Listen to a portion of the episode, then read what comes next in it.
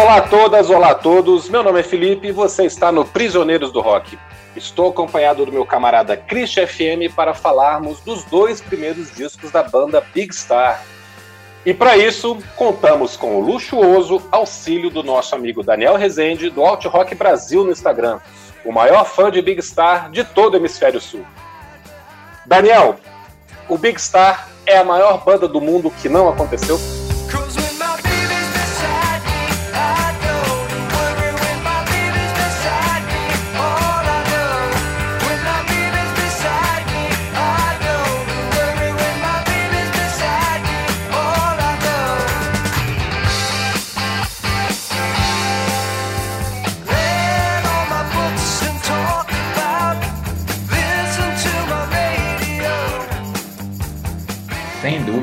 Olá, Felipe. Olá, Christian.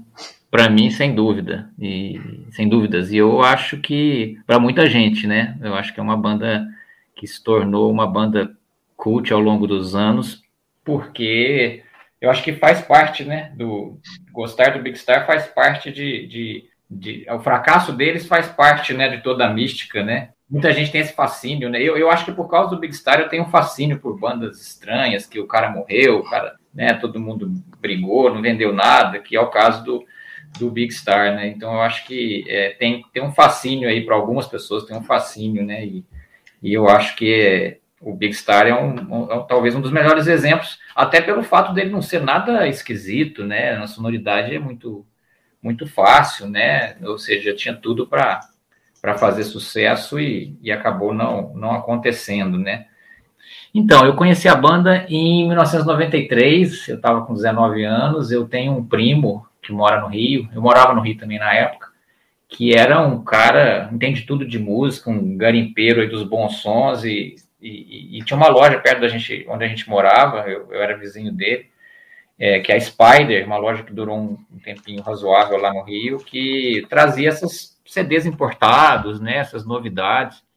E um dia ele apareceu com esse CD do Big Star que tem os dois discos, né, o Number One Record e o Radio City, os dois discos, o de 72 e o outro de 74, é, juntos, né, que tinha sido um, um, relançamento de 1900, no ano anterior, 1992, foi quando muita gente começou é, ah, teve contato com o Big Star, porque antes não, não tinha praticamente como você ouvir a banda, porque não tinha disponibilidade aí no mercado, né? A, a tiragem lá do, dos LPs lá, lá atrás, né? Em 1972, 74, tinha sido mínima. Se eu não me engano, acho que venderam 10 mil cópias. É, é o que ficou para a história, né? Então, é, eu fiquei louco, cara. Ele, ele me mostrou, eu gravei uma fita ele, e depois comprei o CD um pouco depois. E ele, ele, ele, talvez seja o maior fã de Big Star e eu, eu talvez seja o segundo aqui na América Latina. o cara realmente já leu vários livros, biografias, tem tudo quanto é coisa que sai, né, de raridade. E aí ficou sendo a nossa banda referência, né? Assim, toda vez que a gente conversa, é, aí já se passaram né, quase 30 anos e, e, e Big Star fica sendo sempre algo que a gente volta e comenta alguma coisa. E a gente ficou sendo aquele, ficamos sendo aqueles chatos que sempre está para todo mundo, né? Ficou meio que sendo uma, uma marca registrada nossa. E aí é, é essa foi a, a minha, o meu primeiro contato vem então de lá de 1993. Você conheceu também por esse mesmo disco duplo, né, Christian? É, edição verdade. dupla no CD só, né? Foi, só que, só que eu demorei mais para adquirir esse disco. Eu acho que eu adquiri na época em que, talvez 94 ou 95, aquele período que o dólar estava um para um, né?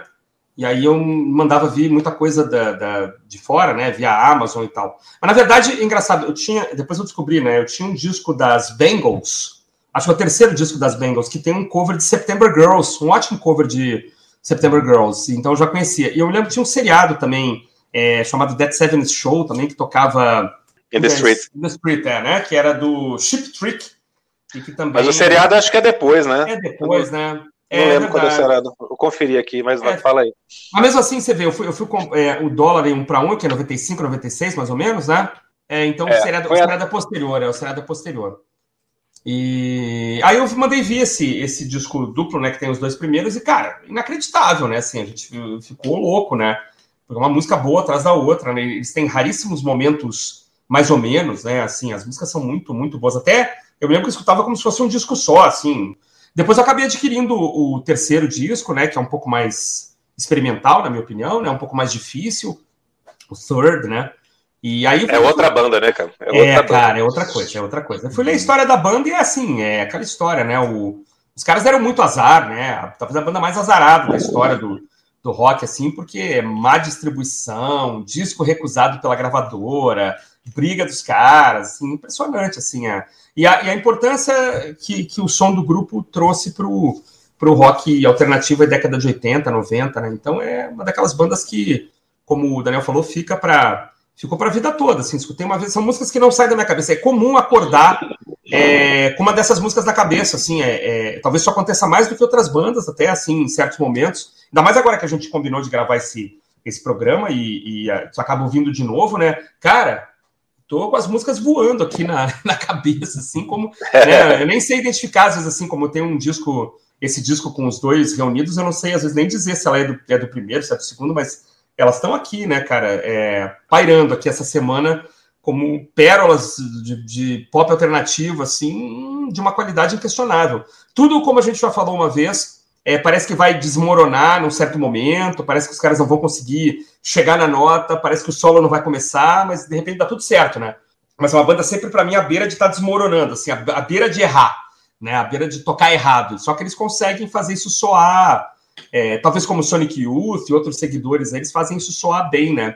Então eu fui por aí também. Eu acho que realmente eu só conheci September Girls por causa dessa cover. Não sei se vocês conhecem essa cover das Bengals. É uma cover bem açucarada, assim, bem popzinha, mas é muito legal. E depois o essa quando a, a passada essa abertura do, do Dead Seven Show, todo mundo, ah, Chip Trick, não, pessoal, isso não é Chip Trick, não, isso é Big Star, vocês estão por fora.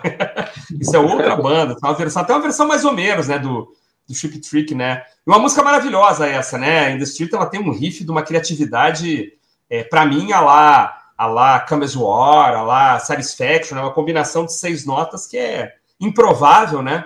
Uhum. Mas que soa super bem, né? Quando cai lá naquele Ré maior, é muito legal. Música, e faz uma escalinha, né? É, é porque assim, é, é, são as primeiras duas casas da, da, do Misão, as primeiras duas casas do Lá, as primeiras duas casas do Ré, e aí cai no acorde de Ré, né?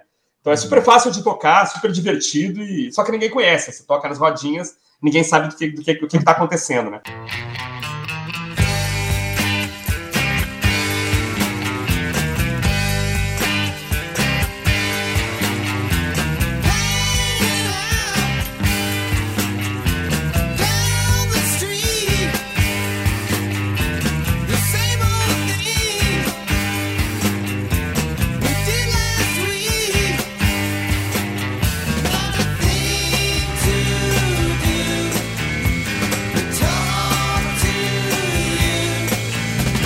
Fazer uma outra pergunta para vocês aqui, é pegando o que vocês falaram. É, eu estava lendo esses dias um cara chamado Robin Hitchcock, foi um músico inglês, ele teve uma banda chamada The Soft Boys, hum. depois tem uma longa carreira solo, está nativa até hoje. Hum. Ele falou sobre o, o, Big Star uma vez, que o Big Star é, foi uma carta enviada de 1971 que só chegou em 1985 ao destino. Que maravilha. E ao mesmo tempo a gente tem essa questão da má distribuição da Stax, né, que é uma gravadora que não era muito grande, não era especializada em rock. Eles, eles tocavam pelo Ardent, que é o selo da Stax, seria mais roqueiro, mas ainda assim o negócio era meio bagunçado ali. Uhum. Aí eu queria colocar esses dois pontos aqui para perguntar uma coisa para vocês. Vocês acham que a má distribuição justifica o Big Star ter vendido pouco, ou realmente, como esse cara falou, o mundo não estava pronto para eles? Mesmo com uma distribuição ok ou muito boa, eles não venderiam, sei lá, 500 mil cópias. o mundo estava pronto para o Big Star ou a culpa foi da gravadora? Eu, eu, acho que foi da gravadora, porque eu não vejo esse, esse disco como um disco que, é, por, por, por si só, seria um limitante pela, na época ali. Tanto que o, algumas bandas parecidas, né, o próprio Badfinger, o Raspberries, que são ali bandas que também são classificadas como power pop, né, que é o gênero aí que o Big Star está associado, né, uhum. é, fizeram sucesso, né, em 71, 72, é, não foi um sucesso estrondoso, mas ele estava, o Bistar realmente estava um pouco deslocado, porque é uma época que o pessoal estava num rock mais cabeça, progressivo, né? Não. Uma questão mais virtuosa, mais ambiciosa, e eles estavam ainda com a, com a, cabeça nos anos 60, né?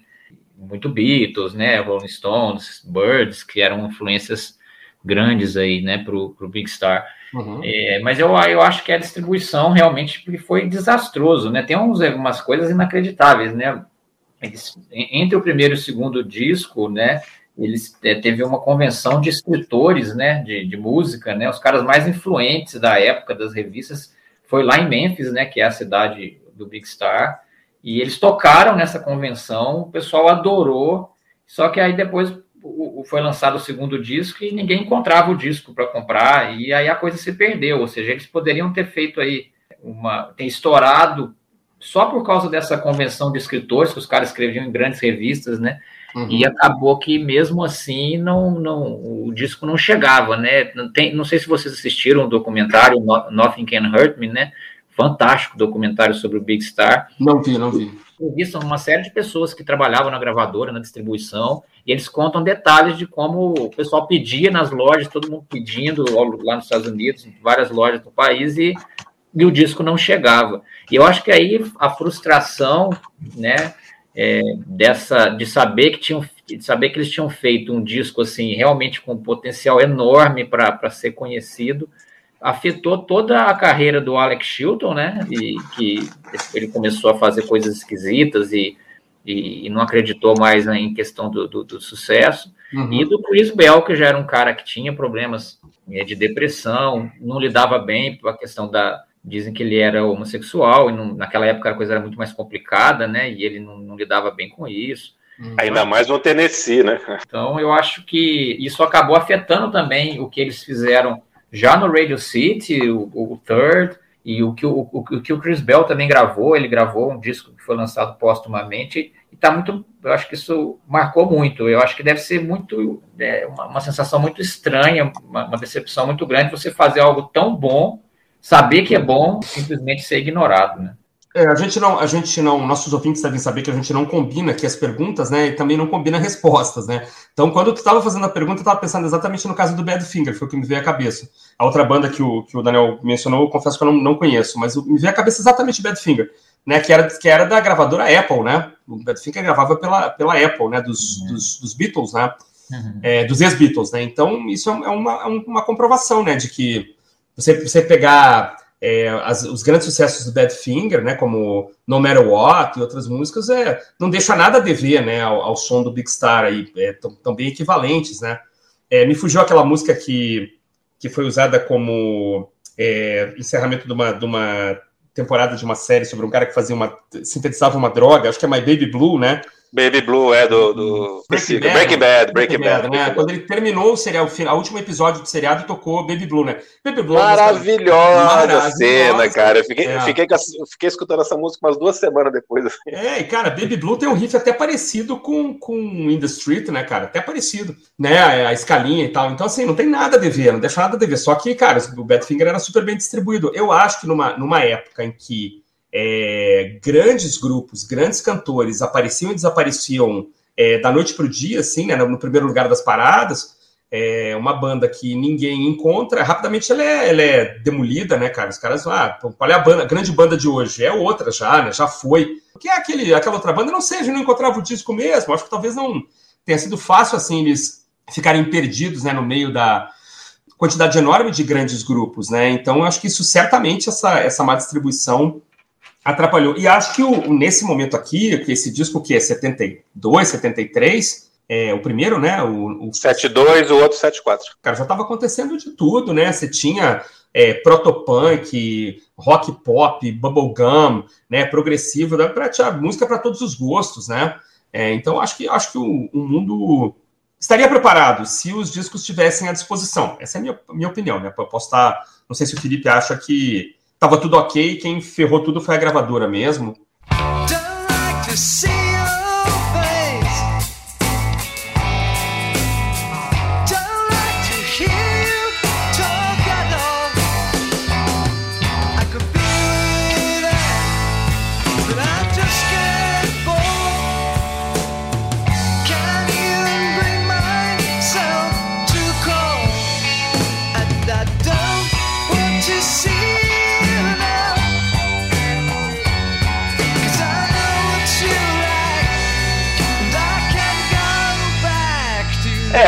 acho que é uma combinação das duas coisas. Eu acho que a gravadora é a grande culpada, né? Uma má distribuição mata um disco, com certeza.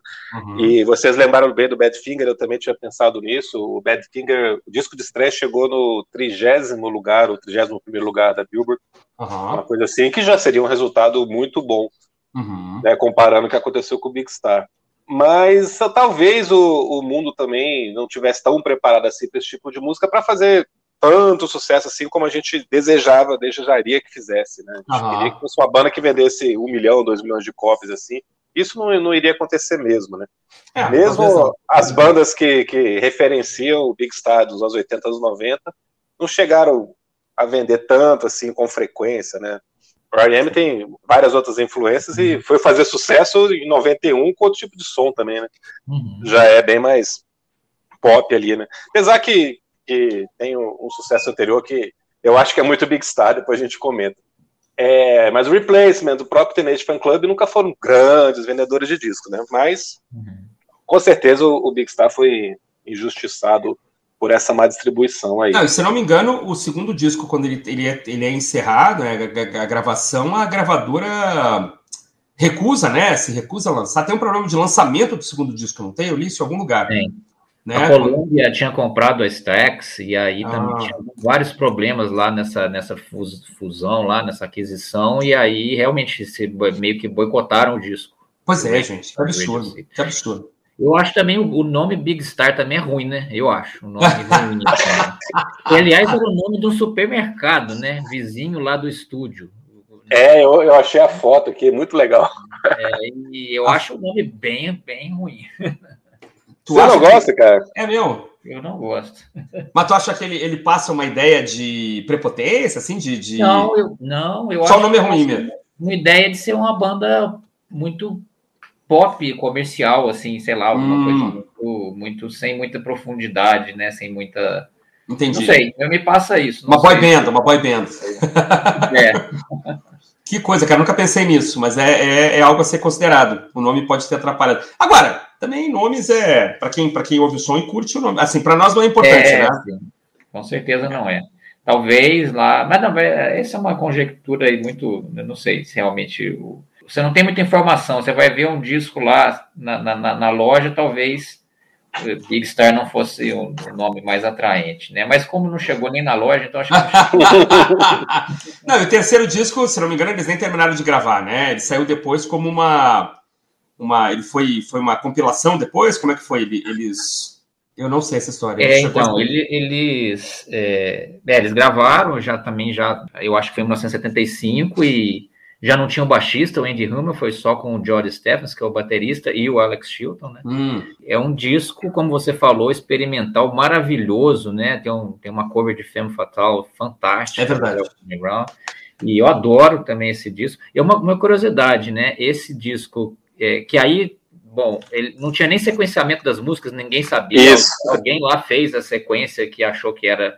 Né, nem perguntaram para o Alex Chilton. Uhum. Não tinha título, né? Por isso que ele tem dois nomes, né? O Third ou Sister Lovers. Uhum. Porque na época o Alex Chilton e o George Stevens estavam namorando duas irmãs. Na lista de 500 melhores álbuns da Rolling Stone e na lista dos 200 melhores álbuns da Uncut, né, que é uma revista muito prestigiada lá na, na Inglaterra, os hum. três discos do Big Star estão nessas listas e o, e o Third é o, é, o, é o primeiro que aparece nas duas listas. Né? Olha né? só. Ele, ele... Melhor colocado. É o melhor, jogando contra o nosso episódio aqui, né? o outro disco é o melhor. Não, mas é que ele vai fazer um episódio só do Third, cara. mas, é, mas é, é, é louco, muito louco, né? Foi lançado aí em 78 também pela Porta dos Fundos, ninguém ouviu, e aí só também na década de 90 que teve o, o relançamento do, do Third, né? Então, assim... E eu acho que o, poucas músicas do, do Third caberiam nos dois discos anteriores, né? Pelo experimentalismo dele, né? Hum. Talvez uh, Jesus Christ, é, ou Dena, essas músicas ainda têm um, um clima assim dos, dos, discos anteriores, né? Ah, as outras, para mim, já me passam uma banda, sei lá, uma pessoa, no caso Alex Tilton, em transformação, né? Virando outra outra coisa, ou se afundando nas, em drogas, não sei qual era o, o problema aqui, mas tem algumas faixas que são fantasmagóricas, né, assim, que chegam a ser assustadoras. Eu digo que parte do parte do third álbum me lembra um pouco assim aquelas coisas, o Opel, né, do Sid Barrett, aquele disco do David Crosby que ele grava depois que a, que a namorada dele morre, sei lá, aquele último disco do, do Dennis Wilson, do, dos Beach Boys antes dele morrer, sabe? É um disco fantasma, fantasmagórico, assim, para mim, em grande parte, né? Em qualquer versão que ele apareça, tirando duas ou três músicas, ele, ele passa uma hora um pouco assustadora, assim, na verdade, né? Essa história do sequenciamento é muito engraçada porque ele tem edições com a ordem das faixas completamente diferente de outras edições. É, em 78, quando saiu a ordem das faixas em uma, depois a Ryko Disc relançou em CD nos anos 90 com outra ordem. É. E aí tem edição com faixa a mais, né? tem outra capa, outro nome. É uma bagunça, cara. Isso para colecionador que... é uma beleza. Né? É, dizem é. que a edição da Record Disc é a que é, é a melhor. Né? A, a intenção original, né, dos membros da banda e tal, né, ou do, ou do Alex Chilton, mas não tem nem como saber porque quase todo mundo já morreu também, né? Então a gente não tem essa informação, né, se não, realmente era assim que a gente queria fazer e tal. Acho que só o Joe Stevens está vivo, né? Atualmente acho que só ele, né?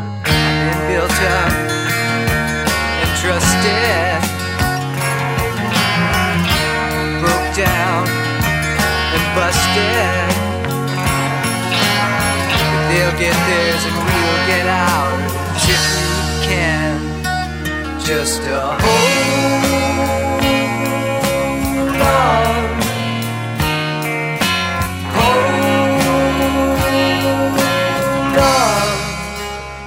É, o Alex Chilton era um membro de uma boy band, né? Dos anos 60. Vocês gostam do Box Tops? Já escutaram? Gostam? Eu conheço só The Letter, praticamente. Não conheço as outras coisas, não.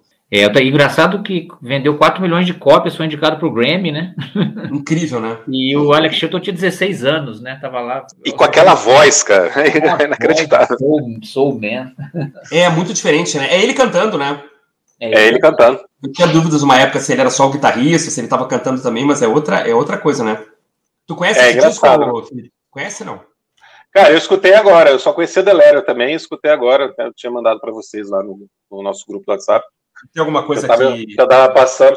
Cara, é o que eles chamam de Blue White Soul, né? Esse soul de branco, assim. Uhum. Tem umas coisas legais tal, mas realmente tem Delera, tem Cry Baby Cry, outra música, é, acho que é Cry Baby Cry, uma coisa uhum. assim. Também é legal. Chegou a fazer sucesso também. Mas assim, é um pop muito muito fabricado assim mesmo, né? A, a banda era tinha muito esse perfil, tanto que o Alex Chilton quis sair para um projeto completamente louco, assim, experimental, assim, arriscado, né? Não experimental, mas arriscado com o Big Star, porque ele estava de saco cheio daquela coisa tão engessada ali. Mas tem umas coisas bem. Pô, mas é muito bem produzido, né? Cantado, tocado. Uhum. E só para aproveitar, é, Daniel, você conhece alguma coisa da, do, que o, do que o Chilton fez depois, em termos de carreira solo?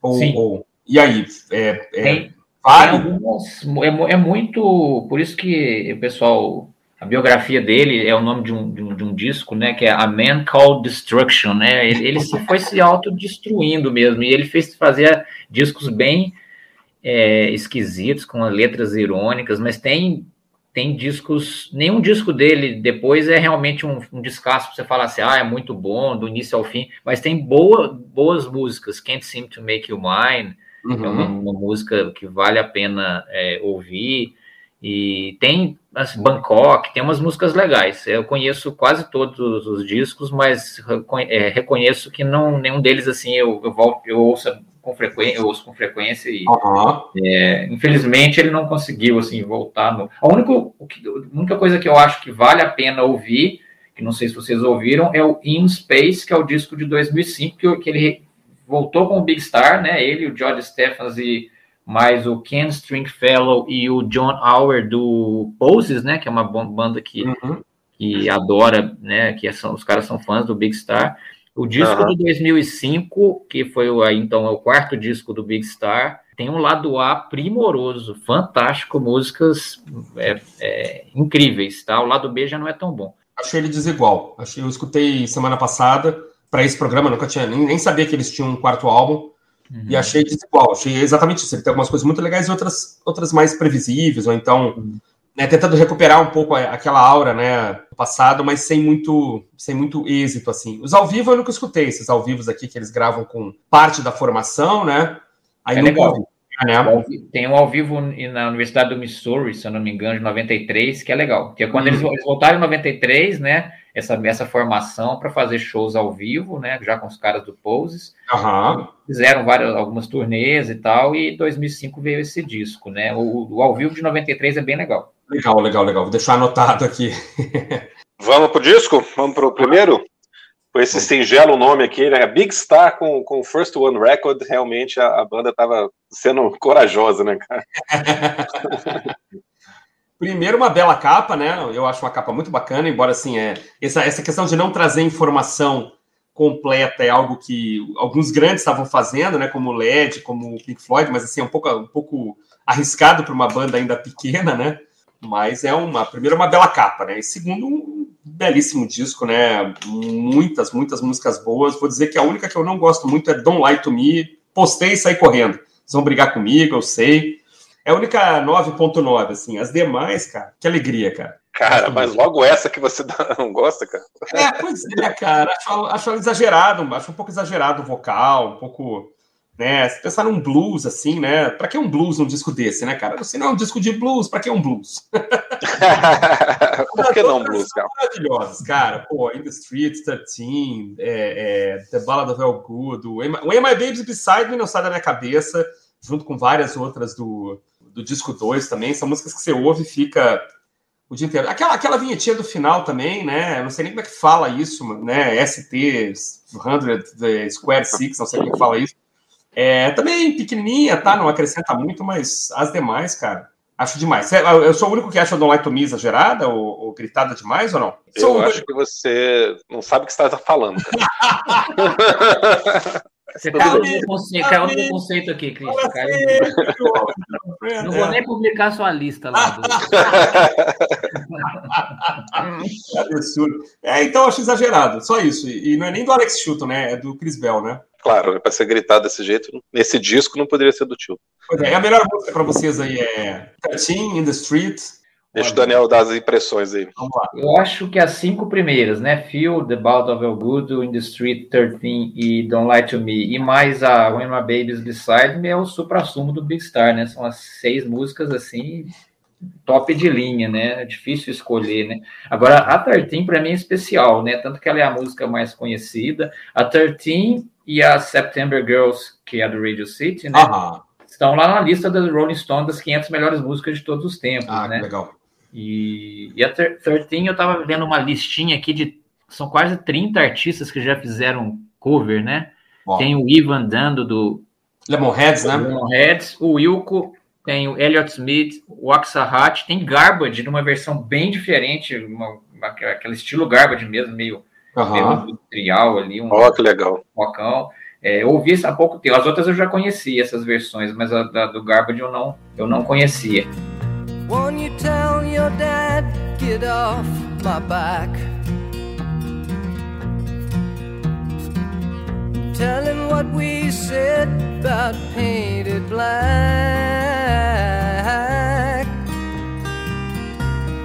Rock and roll is here to stay. Come inside, well, it's okay. Now, shake.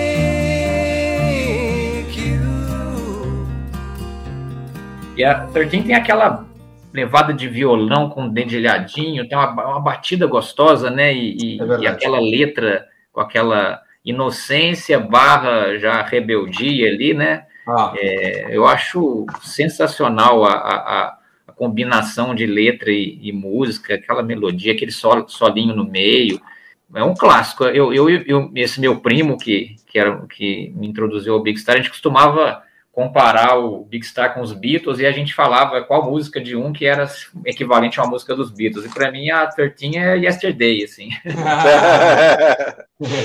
eu ouso colocar no mesmo pedestal, assim. Eu acho uma música realmente totalmente fora do, dos padrões em termos de qualidade de composição, de execução. Por, até por isso é tão é, reverenciado. Né? Acho que o número de versões mostra um pouco né, do, Com certeza. Da, da música. E, é, e é, ele, a, é, assim, ele tá indo, a história ele está indo realmente num show dos Stones, é isso? Que ele fala de é, Painted Black e tal, ele fala de. Tem um Get Off My Back aqui que não, não, não faz referência. É, ele fala, não, ele fala, é, peça pro seu pai largar do meu pé, né? Que é Get Off My Back, né? Sai das minhas costas, mas seria sair largar do meu pé. É, conte para ele o que a gente estava comentando sobre Penny Black, né? Que a letra de Penny Black é alguém que perdeu a pessoa, tá deprimida e tal. Falou, pô, tipo, se você continuar assim, a gente vai acabar, vai acabar em tragédia essa história. Né?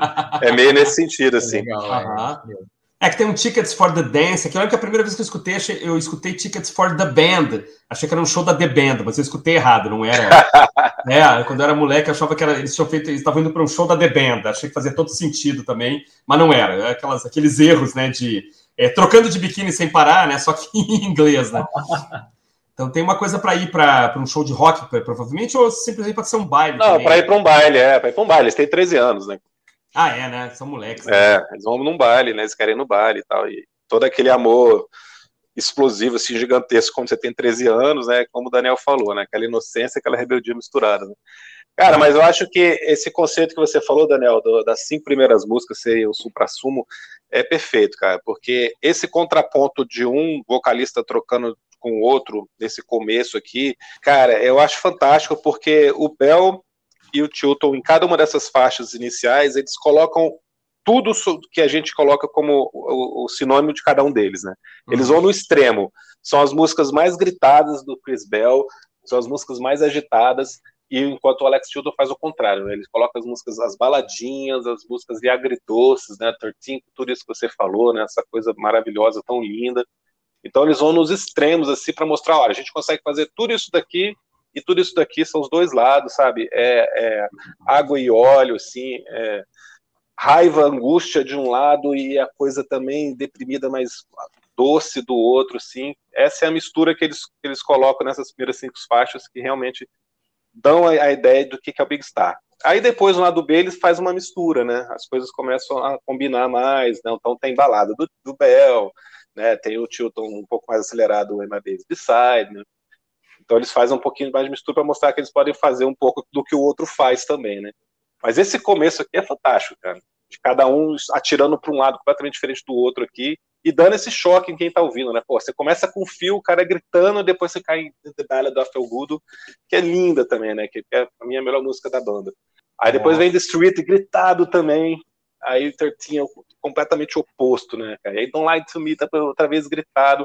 Aí, cara, os caras quiseram ajudar o Andy Hammer a colocar a música dele aqui, que não combina. Não é ruim, mas não combina. Cadê a? Ainda mais vindo depois de Don't Lie to Me, né?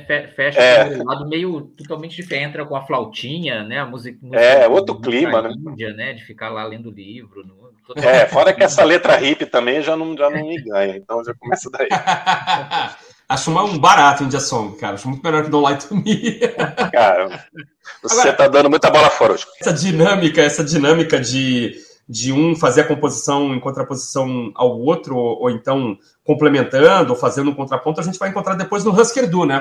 Husker Du tem muito essa coisa também do, do Bob Mould colocar uma música, o Grant Hart coloca outra, e aí os caras fazem também uma esse contraponto chega ao máximo lá naquele disco Wari House, lá que até, acho que até coloquei na, na minha lista lá pro, pro Daniel, né? Que eles, a divisão é praticamente matemática, assim, de faixas, né? Sempre com essa ideia de, de um fazer o contraponto ao outro, né? É, que é, é matemática, né? Cada um canta cinco, né? Exatamente, exatamente. É. Agora, o, o, detalhe aí é que eles fizeram a ideia de fazer Bell Chilton, né? É, é, bem inspirado em Lennon McCartney, mas ao que parece, eles realmente tinham uma parceria de composição como os Beatles tinham no início, né? Porque depois também o, Lennon McCartney virou só o. Ah, só a marca, né? Era só Lennon ou só McCartney. Me parece que o Bell Chilton tinha um equilíbrio ali de participação dos dois nas composições, pelo menos o que eu já li em algum. algum pois é, eu fiquei, eu fiquei pensando nisso também, cara, porque esse começo parece, não, o Bell compõe desse jeito, o Chilton compõe desse jeito, mas aí que você prestando atenção lá do B, você vê que, pô, os, os caras estão conversando, cara, não é possível. Os caras estão trocando figurinha aqui, um tá dando ideia na música do outro, porque mistura bastante, né? Você consegue ver os dois estilos ali combinados. E por isso que eu acho que esse disco é mágico, cara. É diferente do, do segundo, é essa, cara. A mistura desses dois caras aqui Uhum. Cria aquela magia que a gente vê raramente no rock, assim, que quando acontece é maravilhoso. Agora, é engraçado que a única música que eles assinam juntos mesmo é a vinheta que encerra, né? Não, eles cantam juntos, né? Eles assinam juntos todas. Ah, todas são. De... Ah, tem razão, tem razão. Mas quem é que faz os vocais de apoio? Quem faz os vocais de apoio é sempre um pro outro ou é o. Ou é, o... é sempre um pro outro e o baixista também. Porque tem uma hora que tem uma dinâmica, uma dinâmica meio birds, assim, né? Tem uma hora que os vocais são muito bem apurados, né? Acho que um tá fazendo com o outro sempre também, né, Daniel? Acho, acredito que sim.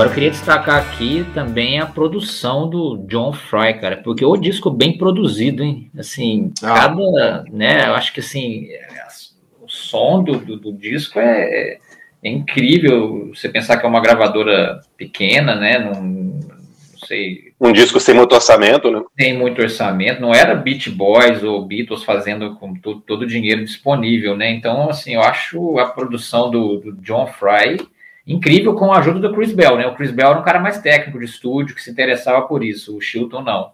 Então, é o Bell e foi teve um papel muito grande nesse primeiro disco junto com o, o John Fry. É, eu acho assim, não seria a mesma coisa se não fosse talvez o dedinho aí de um, de um produtor realmente é, é, que fez que faz diferenças. Eu, eu, tenho essa impressão e isso eu acho que fica bem claro no documentário também que, que, que o John Fry é entrevistado, ele mostra lá várias, vários detalhes da, da produção, da mixagem, é, é bem legal. Cara, mas eu queria perguntar se você concorda que a introdução de When My Baby's Beside Me foi, inspira, foi inspiração para The One I Love do R.E.M.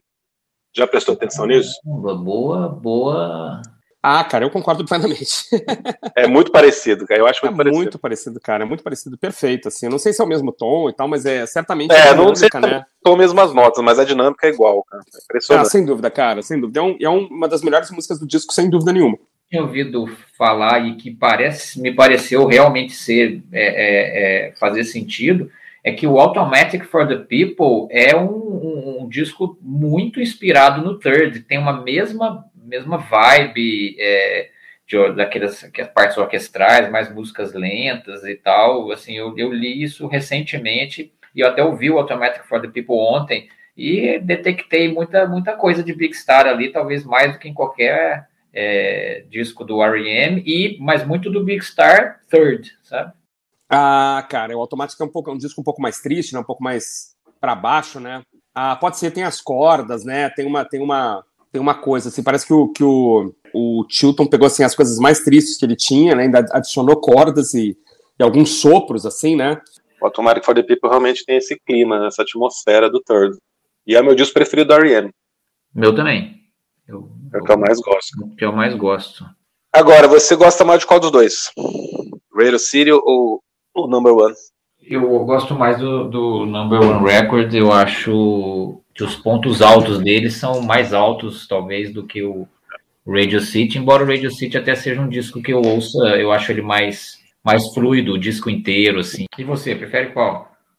Cara, eu acho que o primeiro tem, tem mágica nesse disco, assim, realmente. Eu acho que essa mistura dos dois, essa briga para né, briga entre aspas para ver quem faz a melhor música, quem canta a, a, música mais legal, faz que esse disco seja mágico, assim. Uhum. Não tem para mim não tem comparação. Eu acho o Radio City excelente, mas o, o primeiro é, realmente tem a coisa mágica nele. Uhum. Aquela coisa que você vê raramente, assim. Uma é, música, uma sequência de músicas tão foda como esse lado A. Eu fico, toda vez que eu escuto assim, eu fico, caraca, como é legal essa alternância dos dois cantando. e alternância de clima, de voz, de, de tudo, cara. É, é. é muito louco e funciona maravilhosamente bem. Então eu acho que é assim, é um disco sem comparação do lado de um ótimo disco. covardia. É, eu já coloco o Radio City perto ali, sabe? Mas ainda assim abaixo. Eu sempre fico um pouco em dúvida, mas eu acabo sempre escolhendo o primeiro. Mas, por exemplo, cara, se você for fazer um top 5 dos dois discos, cinco melhores músicas juntando os dois discos, uhum. quais você coloca? Vamos lá, eu coloco 13, The Ballad of El Gudo, When My, My Baby's Beside Me, ou My Soul e September Girls. Então dá 3 a 2 3 a 2 né? Pois é. Esse é o problema, cara. Eu coloco as quatro primeiras do lado A, do number one, e o My Soul. Desse top 5. Uhum. É, é, é goleada. essa, que, essa que é a diferença para mim, cara. 4x1 é goleada. É, 4x1 é goleada. Pô, eu acho o fio muito legal, cara. Não conseguiria te deixar é, de fora. É, é, também, é foda tirar fio. Não, eu gosto de September Girls, cara, mas ela é tão pop, assim, parece que ele fez com tanta vontade de ser pop, né? Diferente de 13, que, que é uma coisa que parece mais ingenuamente sincera, que aí eu acho que não, não coloco no mesmo patamar, mas é linda também, né? Uhum. Grudenta pra caramba. Cara, vamos lá então. É necessariamente na hora. Eu vou, eu vou, vou pegar a ordem dos discos, né? Eu acho que é, cinco, né, cara? Putz, cinco no total. No total, tá. É, the, eu vou ficar com essas peças. É, é, In the Street, 13, cara, eu, eu, tinha que ser um top maior, assim, mas aí o Get What You Deserve, Back of a Car e September Girls. É, é muito Ah, tudo bem, você five. prefere o segundo, cara. É, mas é uma coisa circunstancial, cara. Eu posso daqui semana que vem, se eu fizer esse top 5 de novo, escutar mais os discos, pode ser que o, o disco 1. É que é, as músicas que me marcaram mais, em sua maioria, são as outras 12, entendeu? Quer dizer, eu tinha um disco com 22 faixas, né? 23, 20, sei lá. 24. E aí, as, é, as que marcaram mais é, foram essas, né? E aí fica essa memória afetiva legal, né? Então. Mas não, não necessariamente. Eu, talvez eu acho que o, o, primeiro disco seja mais importante, né? É, mas as faixas que me, me, me, pegaram mais na época e ficaram, e eu tenho isso, o Felipe sabe, assim, eu fico com a, com a memória lá e ela, ela, ela não, não, não evolui junto comigo, né? Ela, ela fica lá num lugarzinho quentinho, agradável, né? confortável e tal. E eu, eu... Mas eu, se eu escutar de novo com atenção, capaz de eu mudar essa lista. Mas hoje, hoje, né, eu, eu mencionaria essa, essas cinco aí, que são as que estão. Agora eu voltei a escutar esses discos para fazer esse nosso programa e elas estão aqui na minha cabeça o tempo todo.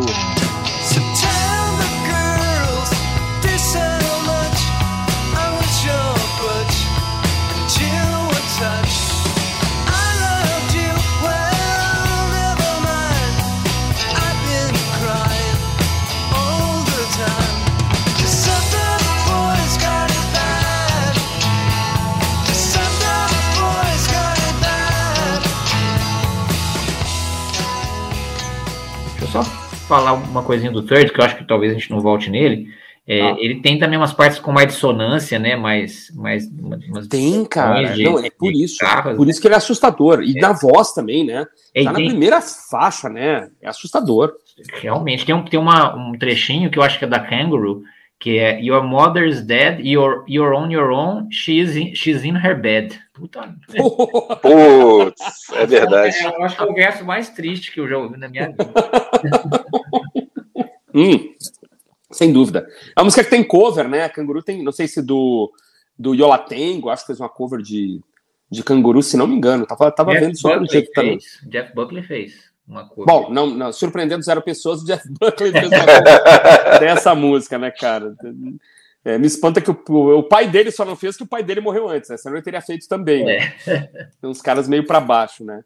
E aí o. É, é um, é um disco triste, né, cara? Mas é muito é. bom. Assim, eu acho bacana chegar no final dele, mesmo com as faixas bônus e tal, porque é desafiador. Tem alguns trabalhos do, do Low Reed que são assim também, alguns discos do, do John Cale que são assim também, que te, te colocam numa, numa atmosfera é, onde você não queria estar, né? Só que uma vez que você começou, vai, né? Eu, eu acho que o, o disco tem isso, né? O disco tem isso. Você vai ter uma experiência ali que pode. Não é necessariamente para ser agradável, né? É uma experiência artística, né? Então você é como um quadro que você olha e não entende nada, uma experiência daquele grupo Chopa Ferro lá, aquelas experiências musicais malucas lá dos caras do Chopa Ferro, ou um show do Acti, né?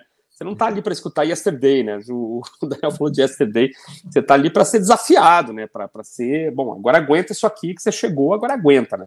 O Third me passa isso, né, cara? É um desafio. Né? E os caras realmente já tinham chutado o balde mesmo, né? Os caras não estavam nem aí se vai fazer sucesso ou não vai. As melhores coisas que a gente fez não fizeram sucesso, então dane-se, vamos fazer qualquer coisa aqui. E tem muita qualidade, né? Apesar de tudo, tem muita qualidade. Não, é muito bom, cara. É um disco muito bom. Realmente não é para todos os momentos, mas tem coisas muito bonitas aqui, assustadoramente bonitas às vezes, né?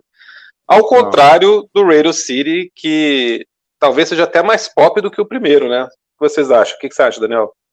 Olha, eu tenho dúvidas, não sei se, se é mais pop do que o primeiro. Eu sei que ele é mais guitarra. É eu acho que as guitarras do Alex Chilton aí nesse disco são é, incríveis, né? Eu acho que tem mais guitarra e eu, eu gosto mais das guitarras do, do Radio City e, e, eu acho que ele é meio, eu não vou falar que ele, que ele é um álbum temático assim, mas ele, ele tem uma vibe de, de decadência é, eles estavam numa vibe de muita farra, muita bebedeira, então tem um monte de letra que fala dessas frustrações amorosas e, e de ir para a noite, né, e, e, e é. beber, e, e, eu acho que tem um, ele tem uma, uma, uma vibe assim bem de já tô no fundo do poço, vou, vou beber até, né, até o fim, e, e, mas eu não sei, será realmente não sei se ele ele tem algumas faixas muito muito pop, né, Way, Way Out West, Back of uhum. the Car, September Girls.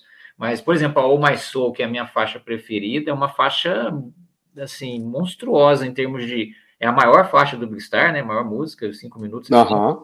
E, e, tem muita alternância, né? Um ritmo quebradão, assim, muita guitarra, o, uma música meio nervosa, né? E, assim, é verdade, né? é verdade. Uma, eu acho incrível, acho uma abertura de, de disco, assim, impactante, quase no mesmo nível da, da Phil abrindo lá o, o primeiro disco, né? É eu verdade, concordo, eu concordo, também acho. É, eu, é a grande música do disco para mim. Para mim também.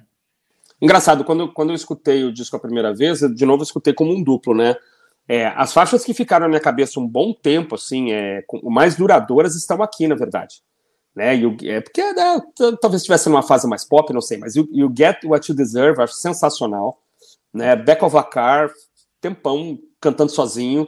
E September Girls também, são três faixas que ficaram um bom tempo. Inclusive, assim, pra, pra pô, vou aprender umas aqui no violão, sei lá, época de tocar mais violão, é, é September Girls, que são faixas que chamam, né, assim, pedem para você tentar tocar, né, cara. E, e Back of a Car também, são, são três músicas que ficaram muito tempo na minha cabeça. Até a semana passada eu comentei com o Felipe que eu, tava, eu tinha voltado a escutar e tal, que eu tava achando é, o, esse disco melhor que o primeiro.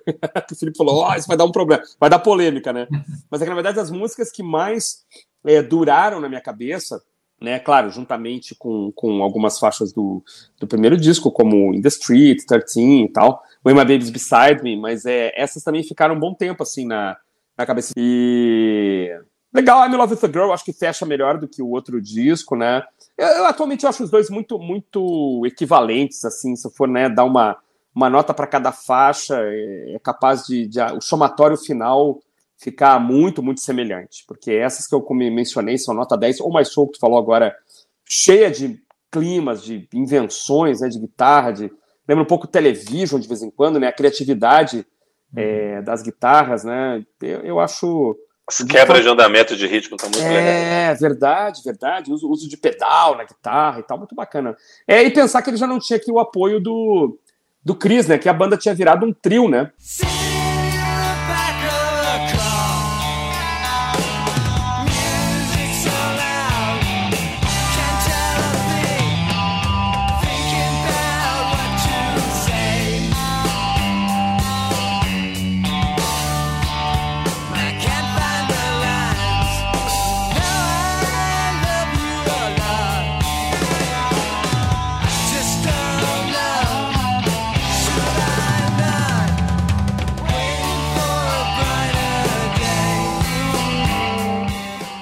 É, que para mim faz a, grande diferença é essa, cara. Eu acho que o Chris Bell faz falta aqui nessa mistura.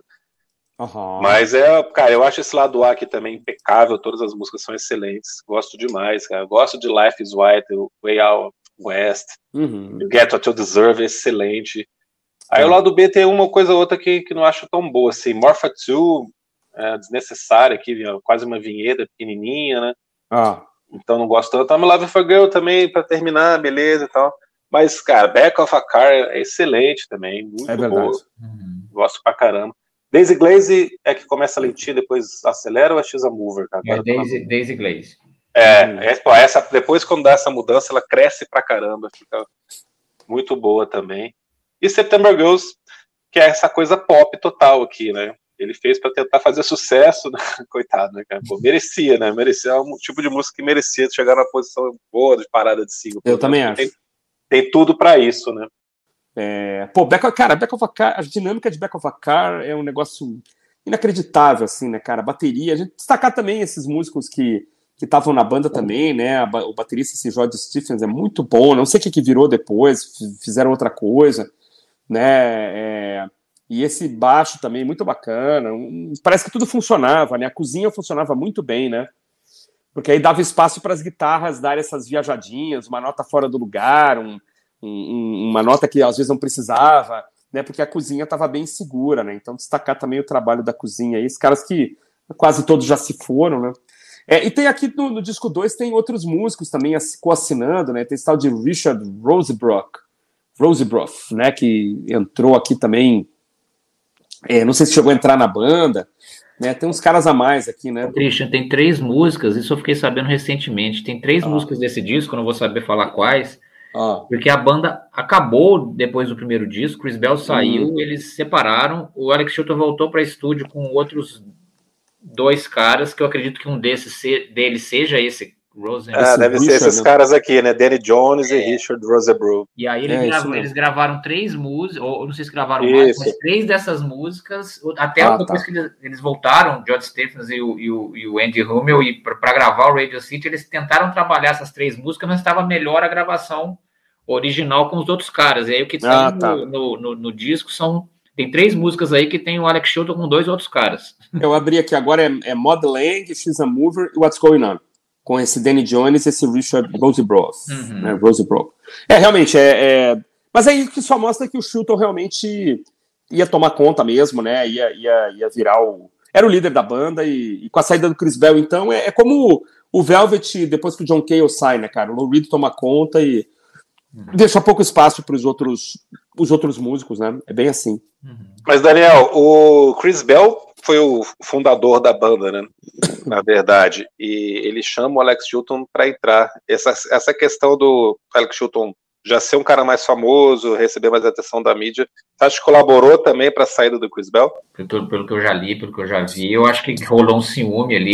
O Chris Bell não tinha, já não era um cara com autoconfiança muito, muito né, grande e o, e o Chilton tinha uma personalidade bem marcante e tinha sido um cara que tinha vendido muito 4 milhões de cópias, né, cara? Então, assim, tinha um, um na hora, talvez, da, da, deles conversarem, ou mesmo, é, assim... A imprensa, né? A atenção imprensa, da imprensa. Apesar de não ter tido assédio da imprensa, mas a imprensa, a imprensa talvez dando algum destaque maior para ele, então, para o Alex Chilton, eu acho que isso marcou o Chris Bell. E o Chris Bell é interessante o, o, a trajetória dele depois, né? Porque ele foi tentar uma carreira solo na Europa, é, e tanto que a foto do, do único disco dele é, é, lá na Suíça, dele com uma montanha atrás, né? E aí ele fez várias gravações.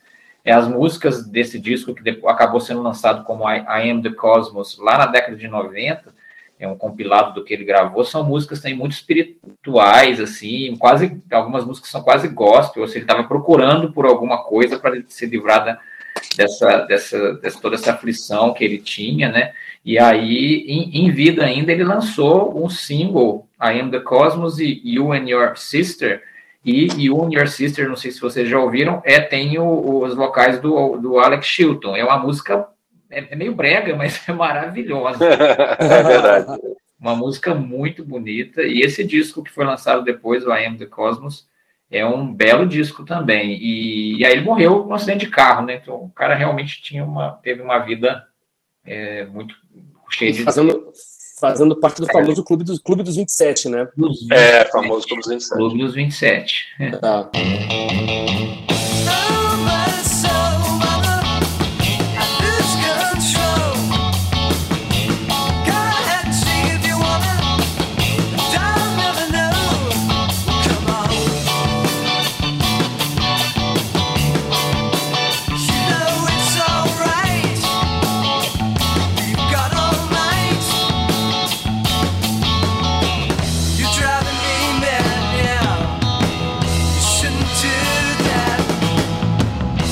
E aí é uma pena, né? Porque assim, o, o, é uma dupla que poderia ter funcionado junta, né? Assim, acabou funcionando só durante é, um, um, disco, disco né? Um né? disco e pouco, né? E mais recentemente também, né, o, o Chilton, acho que faleceu em 2010, eu estou lendo aqui, estou colando mesmo. É, o Rummel é, faleceu meses depois, né, cara, já estava doente e tal. E acabou que o George Stephens, né, é o, fica sendo o único é, integrante da, dessa formação original, baterista, né, cara? Imagina. É, e essa, essa coisa também do, do, do, do, cara que forma a banda é, ficar de lado, isso faz parte da história do rock, tem vários. É, pois é, a história né, dele é bem Brian Jones, né, cara? O cara fundou Brian a banda e depois é. saiu fora, foi botado para fora, saiu fora. E morreu em seguida, né? A história é mais parecida e morreu impossível, em seguida, né? mais parecida impossível, né? É uma lástima mesmo. Mas assim, ficou. Esses discos são pérolas, né? Do, do, do pop alternativo, né? A gente, qualquer lista de. Como tu falou aí, tem listas que colocam inclusive o terceiro disco em, em primeiro lugar, né? E, e discos que estão aí na história do rock, né? Os três, né? Na verdade. Esse, esse último, realmente, eu confesso que eu não, não cheguei a escutar, eu vou até escutar de novo, escutei pouquinho assim e achei, achei normal, né? Nada, nada de de novo, assim, né? Nada de, de, Mas tudo bem, uma banda fazer um disco depois de tanto tempo e, e não ser ruim já tá ótimo também, né? Então isso já é ótimo. Mas eu, eu a gente, a gente é, já falou tanto né, do Big Star, é, quando, quando falou aqui de Teenage Fan Club, de outras bandas, que não teria como não fazer esse, este um programa especial. Os discos não estão fazendo aniversário, não tem nada de aniversário, né? O primeiro disco está fazendo. Não, o primeiro fez 50, né? Mas já tem um, algumas semanas aí. Ah, Mas é tá. por isso que a gente foi em, foi em abril. Ah, Mas por isso tá. que a gente resolveu falar dos dois, a gente acabou falando bastante do terceiro também, para juntar, porque a gente estava há muito tempo querendo falar do Big Star, né? A gente estava é comentando que era uma banda que pouca gente fala.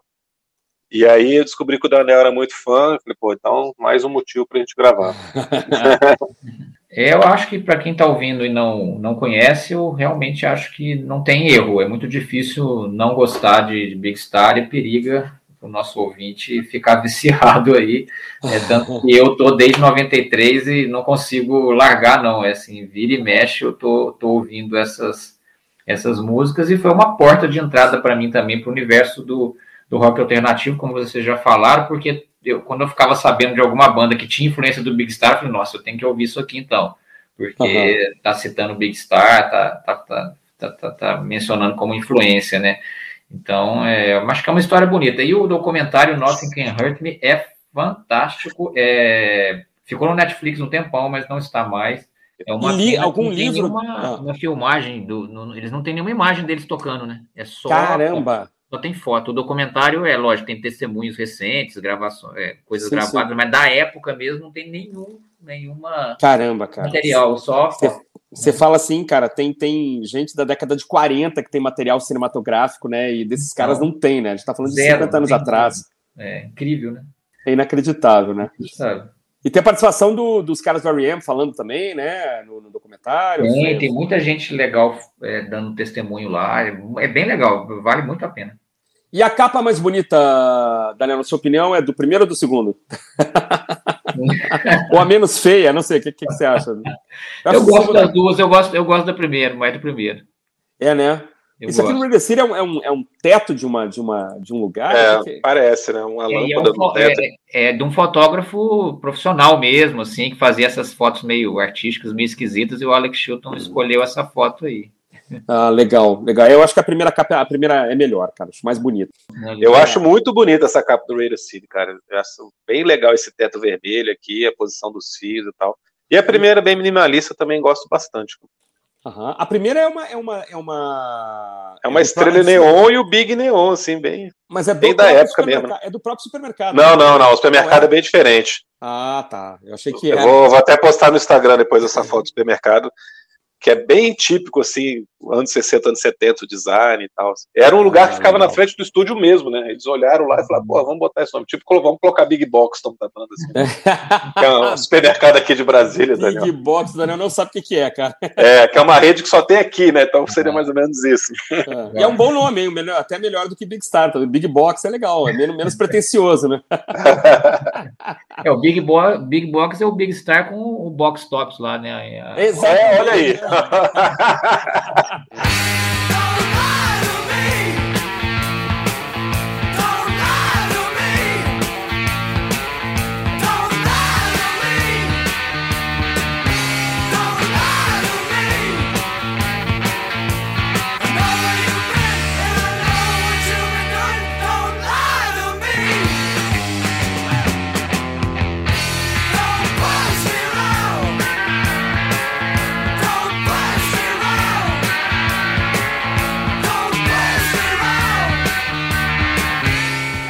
Muito bem. Ou algum livro, Daniel, que você, já tenha lido, biografia, que você indica também? Acho que era uma boa de, de já de passar um, um uma para os nossos ouvintes alguma coisa, ou até para nós aqui também.